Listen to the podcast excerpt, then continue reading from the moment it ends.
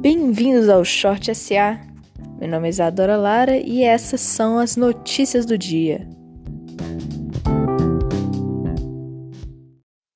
A Câmara dos Deputados votou ontem, terça-feira, na suspensão do pagamento do FIES. O texto foi aprovado e agora está encaminhado para o Senado. Ontem foi um dia marcado pela apresentação de resultados de empresas.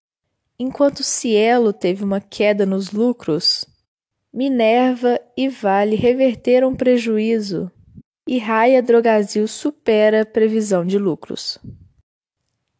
Algumas empresas como Ering, Vivar e BR Malls começam a reabrir suas lojas.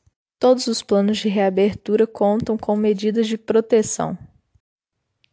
Vamos de notícias internacionais.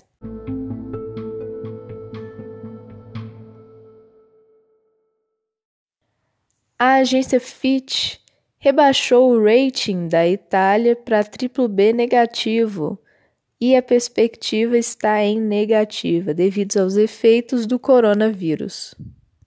Nos Estados Unidos, o Fed hoje termina a reunião em que ele vai decidir as medidas para a proteção da maior economia do mundo. O Banco Central do Japão começou um programa para emprestar dinheiro para as instituições financeiras, para que elas, por sua vez, emprestem dinheiro para as pequenas e médias companhias. O empréstimo vai ter um juro de 0,1%.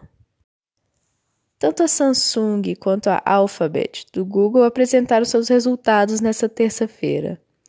Ambas tiveram uma queda nos lucros, mas um aumento nas receitas. Essas foram as notícias de hoje. Tenham um bom dia e até logo!